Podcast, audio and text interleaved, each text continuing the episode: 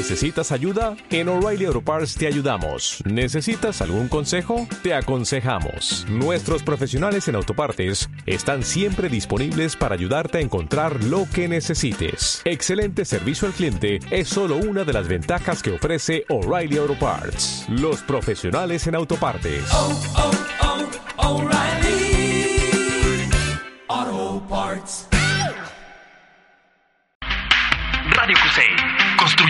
Ideas. Radio Cusey, integrándote a tus ideas. Muy buenos días, estimados radioescuchas, estimados amigos que nos sintonizan por Radio Cusey, por la 96.7 de FM, al igual que el sitio web radio.cusey.udg.mx. Aquí en su programa Perspectivas Jurídicas, donde ustedes lo saben de antemano que su opinión es lo más importante. Hoy nos congratula mucho el hecho de contar con, con la presencia del doctor Daniel Espinosa Licón, quien es eh, juez eh, décimo segundo de control y oralidad del distrito primero con sede en Puente Grande, Jalisco, y a quien le doy la más cordial bienvenida. Muchas gracias Rodolfo, gracias eh, por la invitación, como siempre muy agradecido que me compartas y que me invites a tus proyectos y gracias a, a tus radioescuchas. Por supuesto, saber en primera etapa que se pueda presentar con todos nosotros, doctor. Considero y considera el auditorio que es muy valioso saber las personas que nos acompañan en el programa y que puedas, puedan compartirle el gusto de, de lo que usted hace en este rol de juzgador. Así que adelante, doctor. Muchas gracias, Rodolfo. Me supongo que tus radioescuchas son estudiantes, entonces voy a dirigir una plática para ellos. Bien, Sí. muchachos, pues mire, decirles que mi labor es juez de control. Esta figura de juez de control es eh, nueva a partir de la reforma del 2008 a la Constitución Política de los Estados Unidos Mexicanos. Antes existía un solo juez para todas las etapas del procedimiento penal. En el modelo acusatorio del día de hoy existen cuatro tipos de jueces, que es el juez de control, que es el juez de tribunal de enjuiciamiento, que es el juez de eh, juicio oral eh, y es que es el juez de ejecución de penas. Y entonces cada uno de los jueces tenemos un rol, una actividad en concreto. Eh, mi calidad de, de juzgador de control, yo tengo que verificar todas las actuaciones que realizan los servidores públicos, policías municipales, estatales y federales cuando realizan una detención. Y cuando realizan una detención, entonces el agente del Ministerio Público lo que tiene que hacer es, durante 48 horas, en este plazo que se llama retención, verificar si hay datos de prueba que establezcan si la persona con probabilidad cometió un delito. Y entonces, eh, al fenecer esas 48 horas, le tiene que solicitar al juez de control una audiencia, donde va a llevar ese detenido en su presencia y el juez va a escuchar en qué condiciones la persona fue detenida. También le vamos a asignar un defensor. Si él no tiene un defensor particular que él pague, el Estado le va a asignar uno que da un servicio profesional de calidad y gratuito, que es el defensor público. Y entonces el defensor va a tener la oportunidad de platicar con él y él va a hacer el, ejercer su defensa. Bien, yo voy a escuchar al Ministerio Público, voy a escuchar al defensor. Si la persona detenida eventualmente quiere hablar, también lo voy a escuchar. Solamente que le voy a decir que eh, su derecho es guardar silencio y que eso no le va a causar ningún perjuicio. Pero que si desea hacer alguna manifestación, yo voy a tomarla en cuenta, le favorezca o le perjudique. Y entonces lo primero que vamos a verificar es en qué condiciones fue la, deten- la detención. Si esa detención se ajusta a lo que la Constitución señala, yo voy a calificar de legal la detención. Si la detención no se ajusta a lo que señala la ley, yo tengo que ordenar la libertad de la persona, aun cuando haya indicios que justifiquen razonablemente que cometió un delito. Les voy a poner un ejemplo muy sencillo y ordinario. Su- sucede que los jóvenes van caminando con su mochila, saliendo de clases, un policía les dice, párese, lo voy a revisar. Revisan su mochila y en su mochila encuentran ordinariamente un arma, que de puntadas decidieron traer a mostrársela a los amigos o que traen droga. Y en ese sentido, el policía pues encuentra un producto ilícito y ordinariamente realiza la detención y lo llevará en presencia del Ministerio Público. ¿Hasta dónde este actuar es lícito? Bueno, antes de la reforma, efectivamente, el actuar del policía era lícito. Nunca verificábamos en qué condición el policía realizaba una revisión. Y esa revisión al día de hoy, en este modelo de justicia donde prevalece el respeto a los derechos humanos, ¿cuáles derechos humanos son los que el policía tiene que analizar y que yo tengo que verificar que el policía cumplió? Bueno, la intimidad, la privacidad, la libre circulación. Como todo ciudadano mexicano tenemos el derecho de desplazarnos libremente por donde nosotros querramos. En ese sentido, esto vamos a denominarlo eh, la libre circulación. Yo puedo caminar, yo puedo andar en bicicleta, puedo andar en motocicleta, puedo andar en un vehículo y tengo la libertad de circular libremente por todo territorio nacional, sin que se me restrinja mi derecho, salvo condiciones y expresas de una autoridad. En ese sentido, el policía que me diga, párese, está restringiendo temporalmente mi derecho a la libre circulación. Pero des- después me dice, le voy a hacer una revisión corporal. Po- saque sus cosas, su cartera, ponga su mochila, ábrala, ponga las manos en la unidad y entonces al proceder a la revisión de su mochila, estamos haciendo una revisión a sus pertenencias, es decir, su privacidad. Pero si el policía dice, además le voy a revisar, lo voy a cachar y hace la revisión en el pantalón, en las bolsas, en las piernas, y entonces ese es un derecho a la intimidad. Y entonces están tres derechos de por medio, la intimidad, la privacidad y la libre circulación. Y es lo que ahora yo tengo que verificar si el policía lo hizo correctamente o no. ¿Cuándo un policía está facultado a proceder una revisión? Bueno, cuando yo realizo o tengo una actitud sospechosa, pero una sospechosa razonable. Es decir, la Suprema Corte de Justicia de la Nación ha dicho que los policías no pueden revisar a una persona por su apariencia, su forma de vestir, su forma de actuar, su forma de comportarse, su forma de dirigirse hacia el público. Yo no puedo entonces como policía restringir tu derecho a la libre circulación, a la intimidad, a la privacidad por tu apariencia, por tu forma de vestir, de ser. No me importa que tengas tatuajes, no me importa cómo vistas, vistes como tú desees, ese es tu derecho a la dignidad y eso es lo que el Estado debe de reconocer y respetar. Y en este caso, el Estado es representado por el policía. Y en ese sentido, no puede revisar por apariencia, tampoco por nervioso. Puede ser que una persona sea exageradamente nerviosa y nada más por ver a la policía se ponga nervioso. Tampoco puede revisar porque se ponga nervioso. Entonces, no puede ser por apariencia, no puede ser porque me ponga nervioso y tampoco puede ser por sospecha subjetiva. Es decir, simplemente porque yo creo que tú eres sospechoso. No puedo por esas tres circunstancias, dijo la Corte. Si no obstante que yo reviso por alguna de esas tres circunstancias, no obstante que a la persona le encuentren arma o le encuentren droga, la revisión es ilegal, porque fue a partir de una vulneración a un derecho humano. Y todo lo que se encontró igualmente será obtenido a partir de la violación de derecho humano y por tanto nulo. Y yo tengo que ordenar la libertad de la persona aun cuando haya traído armas y aunque haya traído, eh, en este caso el ejemplo hipotético que puse, droga. Y en ese sentido, yo lo que voy a revisar es que efectivamente el actuar del policía se haya ajustado a la norma. ¿Cuándo un policía sí puede revisar? Ya dije cuándo no puede. ¿Cuándo no puede? Por apariencia, por sospecha simple o por nervioso. ¿Cuándo sí puede? Cuando hay una sospecha razonable. ¿Cuándo hay una sospecha razonable? Bueno, cuando yo realizo o tengo una actitud evasiva, cuando tengo una actitud de desafío o cuando tengo una actitud inusual. ¿Cuándo se dan estos tres supuestos? Dice la Suprema Corte, habrá actitud evasiva cuando la persona frente al elemento de seguridad, frente al policía, trate de evadir, esquivar, eludirlo, trate de no encontrarse con él. ¿Cómo lo puedo hacer? A través de correr. Entonces, si yo realizo esta actitud evasiva, claro que el policía estará facultado. Yo voy en mi bicicleta y lo veo, doy rápidamente la vuelta, es una actitud inusual. Y acelero la, la, marcha de mi bicicleta, es una actitud evasiva. También si lo hago en la motocicleta y también si lo hago en el vehículo. En ese momento hay una actitud de sospecha que da razonabilidad para el actuar policial. ¿Por qué en mi presencia corres? ¿Por qué en mi presencia te escondes? Eso sí dará lugar entonces a que yo proceda a realizar una restricción temporal a tus derechos, ¿cuáles? Libre circulación, intimidad y privacidad. Y si a partir de esa sospecha razonable yo encuentro evidencia que me lleva a establecer la existencia de un delito, portación de armas, eh, posesión de narcóticos, posesión de narcóticos con fines de comercio, compraventa de narcótico, entonces el actuar del policía está razonado y por tanto legal, y es legal la detención y es legal lo, los productos ilícitos que se encontró. Entonces puede ser una actitud evasiva, también puede ser una actitud de desafío, es decir, porque una persona está agrediendo a otro ciudadano, porque hay una actitud de pelea, de reyerta, de agresión, pero también porque hay una actitud de pelea, de reyerta, de agresión frente a la policía.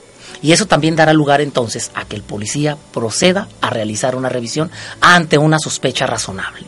Y en ese sentido, todo lo ilícito que se encuentre será legalmente obtenido y por tanto la detención será legal.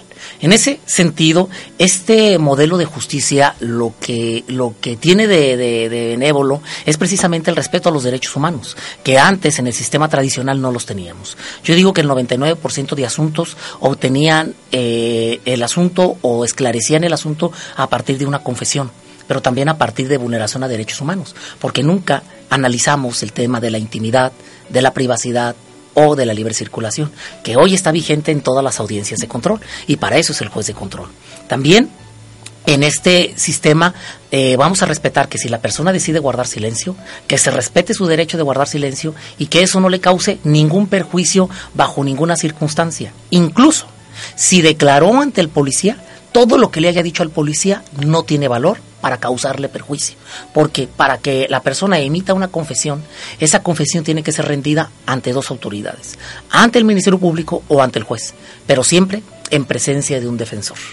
Y si no se cumplen estos requisitos, entonces lo que haya dicho no vale. Así que aun cuando la persona le haya confesado, le haya reconocido a un policía que sí traía el arma o que sí traía la droga, esa declaración no va a servir, no va a tener ningún efecto en el proceso. ¿Por qué? Se está respetando un derecho humano a guardar silencio, a la no autoincriminación. Y resulta que en el sistema anterior, pues todos los asuntos iban confesos, a todos les sacaban confesión, yo digo un 99%. Al día de hoy, pues resulta que el 99% de asuntos no hay confesión. Es el 1%. Y es muy eventual el que confiesa, pero también esa confesión no va a servir si eventualmente ese proceso se va a juicio. Si en juicio, que va a ser otro juez o jueces, ordinariamente tres, si no confiesa ante esos jueces lo que haya dicho antes, a otro juez o a un ministerio público no sirve, no tiene valor. Y entonces hemos ido maximizando el respeto a los derechos humanos. Pareciera el día de hoy que este sistema va protegiendo al delincuente y va protegiendo que haya más libertades. No es así. Es un sistema garantista, es un sistema que cumple con todos los estándares internacionales de justicia, así calificado por organismos internacionales. Yo creo que el problema en el que estamos es en el proceso de profesionalización, donde todos los operadores de justicia, policías municipales, estatales, federales, agentes del Ministerio Público, peritos, jueces, defensores, nos ajustemos a esta gama de respeto a los derechos humanos y que se haga costumbre el respeto a los derechos humanos, cuando en el sistema tradicional la costumbre era no respetarnos y vulnerar constantemente los derechos humanos. Al día de hoy tenemos entonces un modelo garantista que parece ser que genera más impunidad que el modelo anterior. De hecho, platicaba en otra entrevista. En que este de- momento, doctor, dando el contexto previo de lo que vamos a abordar a lo largo y ancho de este programa, Sí. vamos a retomar precisamente ese punto para que todos los que nos escuchan a través de página web y a través de la página Perspectivas Jurídicas estén atentos, ya que esto apenas va comenzando y vamos involucrándonos todos. Participen, pongan sus comentarios, dudas, estamos en vivo y en directo. En breves momentos regresamos.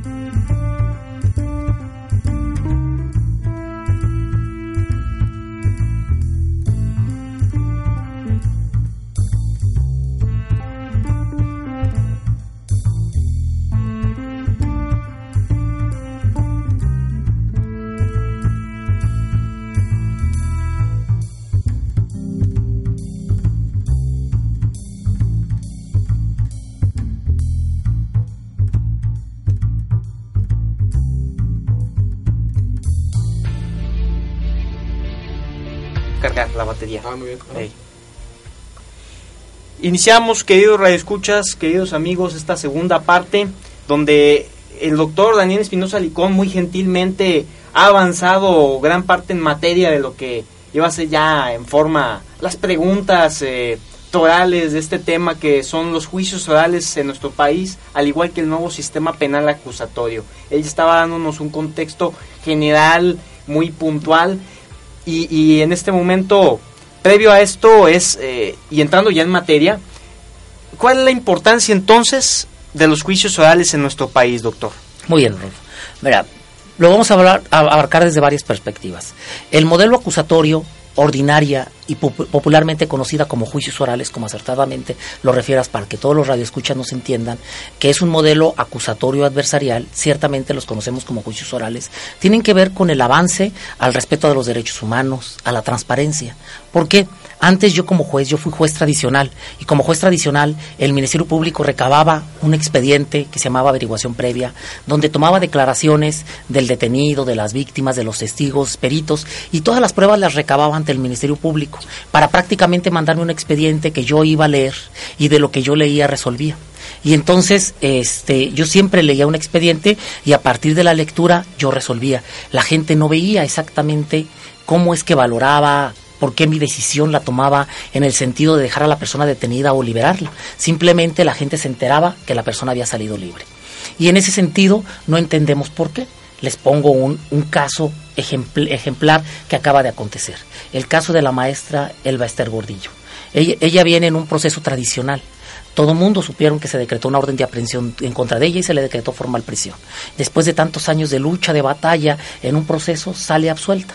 Y entonces la relacionamos con el cambio de política, con el cambio de un partido en el poder.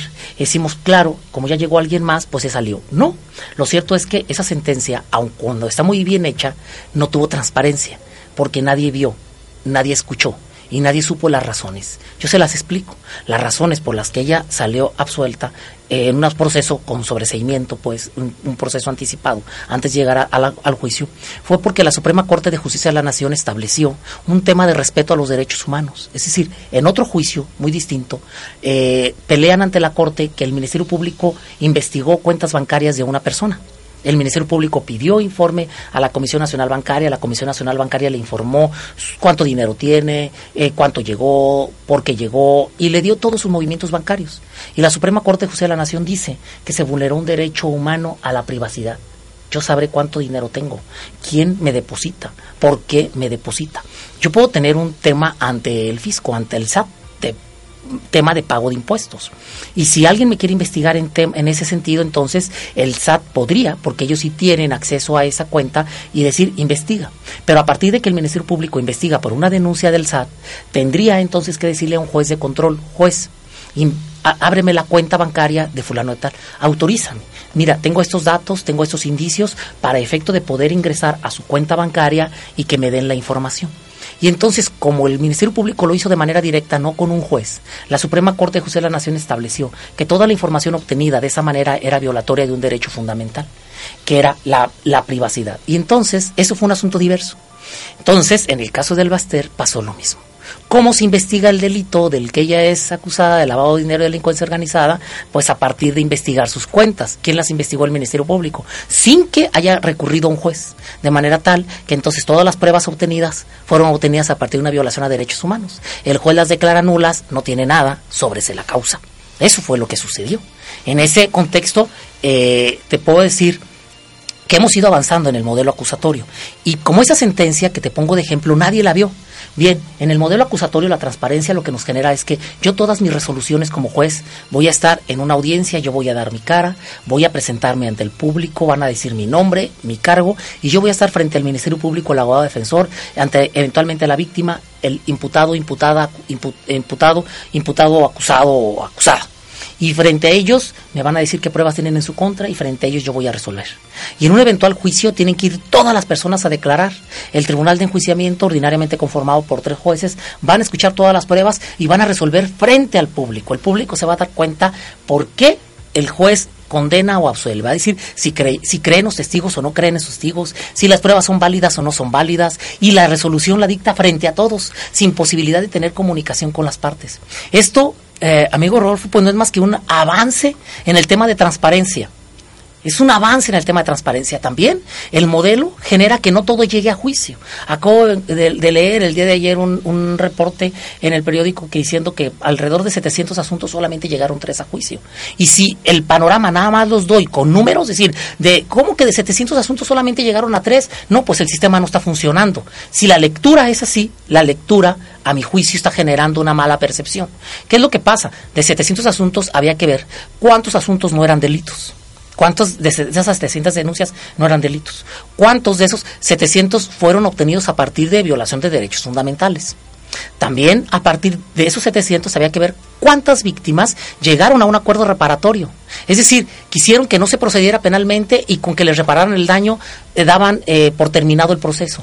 También cuántos terminaron con una suspensión condicional del proceso. Es decir, someterlo a vigilancia por parte de la autoridad y que cumpla determinadas condiciones. Les pongo un ejemplo. Una persona, varón que golpeó a su mujer y que llegó por violencia familiar, pues que se someta a un tratamiento psicológico, de manejo de la ira, de manejo de relaciones familiares, que esté trabajando, que cumpla con la pensión alimenticia, que se separe de su familia y hasta en tanto no reciba el tratamiento pueda entonces tener otra vez acercamiento con la familia. Eso lo veríamos en una suspensión condicional del proceso. Y ese asunto puede terminar de esta manera, pero si yo digo no llegó a juicio, pues la lectura sería pues hubo impunidad e injusticia. No es cierto, porque sí se dio una respuesta eficaz y eficiente a la víctima, solo que no con cárcel sino a través precisamente de esa forma autocompositiva para resolver el conflicto. También, eventualmente, pudo haberse terminado ese asunto a través de una negociación, lo que los norteamericanos llaman plea bargain, que no es más que la negociación en apenas. Sabes que a ti te corresponden seis años de cárcel. Si tú estás de acuerdo en que te sentencie con las pruebas que tengo ahorita, tienes que confesar, tienes que renunciar a tu juicio oral y yo te ofrezco cuatro años. ¿Estás de acuerdo? Y entonces, eventualmente, se puede dictar una sentencia. No hubo juicio, un procedimiento abreviado. Sabía que sacar cuentas y números de cuántos asuntos terminaron en acuerdo reparatorio, cuántos en, cuántos en suspensión condicional del proceso y cuántos en abreviado. Y no simple y llanamente decir que de 700 asuntos solamente tres llegaron a juicio. Así, la lectura a simple vista es injusticia, pero entonces la información no está completa. De manera tal que esas malas notas y esas malas noticias creo que lejos de favorecer en la credibilidad al sistema de seguridad, de procuración y de impartición de justicia, creo que van de retroceso. Y entonces había que tener un panorama puntual de lo que realmente ofrece este modelo. Yo considero que este modelo ofrece un sistema eficaz y eficiente, es decir, que de manera rápida me resuelvan el proceso, pero también que me lo resuelvan bien. Yo tengo la eventualidad de haber sido víctima de un delito que en un año se termine ese proceso, pero si yo en 15 días lo quiero terminar con la reparación del daño, ¿qué? Ese es tu derecho y esa es la posibilidad. Y si las partes están de acuerdo, tendrá que hacerlo. Por mucho que el Estado, la, autoridad, la, ciudadanía no esté de acuerdo. Por ejemplo, en un caso de una maestra donde fue a, a, denunciada por abuso sexual y entonces la, condena en un procedimiento abreviado cuatro años. Dicen, ¿cómo es posible? Claro, es que ese es el sistema de justicia de manera eficaz, eficiente, de manera pronta, se le puso una, sentencia. Le facilitó las cosas a la gente del Ministerio Público para no irse a un juicio entretenido y caro para el Estado, donde en tres jueces tenían que ir a declarar a todos los testigos. Imagínense ir a llevar a declarar a sus hijos otra vez de qué es lo que ocurrió. Bueno, si, si las partes están de acuerdo, decir, sí, ya no quiero que mi hijo venga a declarar a un juicio. Está bien, ofrézcale el abreviado. ¿Qué es lo que sucede? El Estado cumplió porque tenemos una sentencia de condena. La persona ya fue condenada. Sí, eventualmente la ley le da la posibilidad que esos años, esos cuatro años no los pase en cárcel y que esos cuatro años los pase en libertad. Pero esos cuatro años va a estar siendo supervisada y vigilada. Y una de las condiciones que, que se va a poner por parte del juez, muy seguramente, es que no tenga acercamiento con niños que es una de las condiciones que se va a imponer, pero también otro de los aspectos muy importantes, que se repare el daño cuánto es el daño psicológico que se le afectó a un niño. Y si hay un dictamen pericial que me diga que son 60 mil pesos de daño, que pague esos 60 mil pesos. Si no tiene los 60 mil pesos, ¿en qué probabilidades lo puede pagar? ¿En cuántas eh, quincenas o mensualidades va a pagar esos 60 mil pesos? Y darle la opción. Porque si la gente nunca tiene el dinero, entonces nunca va a pagar y va a a, estar detenida, pero sin la posibilidad de que la víctima repare el daño. Si eventualmente yo le pongo a una persona cuatro años y lo- la condeno a reparar el daño, si no repara el daño no va a obtener ningún beneficio y tendría que pasar los cuatro años en cárcel. Pero si desea pasar esos cuatro años no en cárcel, en libertad, deberá someterse a vigilancia por parte de autoridad y deberá de reparar el daño. Y si no tienen un solo pago, que me diga entonces qué tiempo le doy para pagar. Claro, para todo esto yo voy a escuchar a la víctima. Voy a escuchar al asesor jurídico para que me digan qué tan conveniente o no es que se conceda la libertad y esas condiciones. Ordinariamente, lo que yo te digo por experiencia es que las víctimas lo que tienen miedo es a las represalias. Es que saliendo tomen en, una represalia en contra de la, de la víctima o de los testigos. Y son aspectos que podemos cumplir en el modelo acusatorio, Rodolfo, y que no teníamos en el sistema tradicional. El lenguaje puede ser, la señora ya se va libre, hay in- injusticia, hay impunidad. Pues no se hizo justicia, pero bajo otra forma autocompositiva y otras formas que la misma Constitución y la ley prevé. Entonces el mensaje no es impunidad, el mensaje no es injusticia. Esas son ahora las reglas del sistema, pero todo esto también a través de la transparencia. Salvo que en los casos de, abusos sexuales infantiles, como hay víctimas menores de por medio, esas audiencias sí van a ser a puerta cerrada. No vamos a permitir el público. ¿Por qué? Porque eventualmente van a hablarse de cuestiones de intimidad. Y entonces tenemos que respetar la dignidad de la víctima y que no se diga qué le hicieron o qué vivió. Y eso tendrá que ser en audiencias cerradas. También en audiencias donde eventualmente se genere un peligro. Imagínense el caso de los estudiantes de cine desaparecidos, que es un asunto que me tocó. Claro, y, y en este caso, que es muy importante tomarlo, eh, dejarlo para el tercer bloque. En ese momento eh, veo muchos compartiendo la publicación. eh, fantástico, también esperamos sus comentarios. Estamos en vivo y en directo desde Radio Cusey, Perspectivas Jurídicas. En breve momentos regresamos.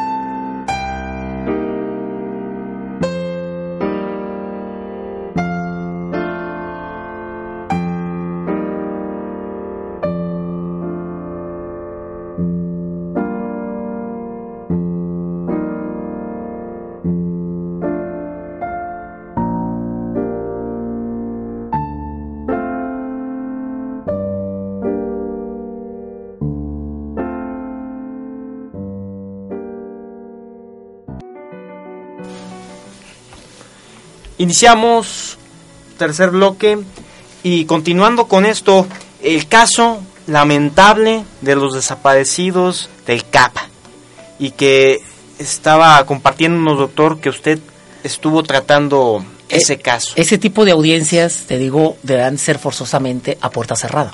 Sí. precisamente por los temas de seguridad por los temas de seguridad. El pánico que pudiera este, ejercerse a través de qué pasó realmente en el asunto. Las partes tendrán conocimiento de qué pasó. A ellos se les tendrá que explicar, a las víctimas indirectas, a los familiares de las víctimas, pero hay información que no es información que no podemos dar Claro. y que no se debe dar a conocer. Una puede ser por respecto a la dignidad de las víctimas y otra tiene que ver por tema de seguridad. El pánico o la inseguridad que pudiera generar dar información relevante. Ese tipo de audiencias va a ser privada, pero no obstante que es privada, las partes están presentes y las partes se dan cuenta qué es lo que resuelve el juez y cómo es lo que y cómo lo resuelve el juez. En ese sentido, te digo, pues bueno, habrá infinidad de asuntos en los que habrá publicidad o no. También me toca el asunto lamentable del joven eh, de la estudiante de la Universidad de Guadalajara que, que lo mataron, lo privaron de la vida por robarle su teléfono celular. Bueno, pues esas audiencias sí son públicas.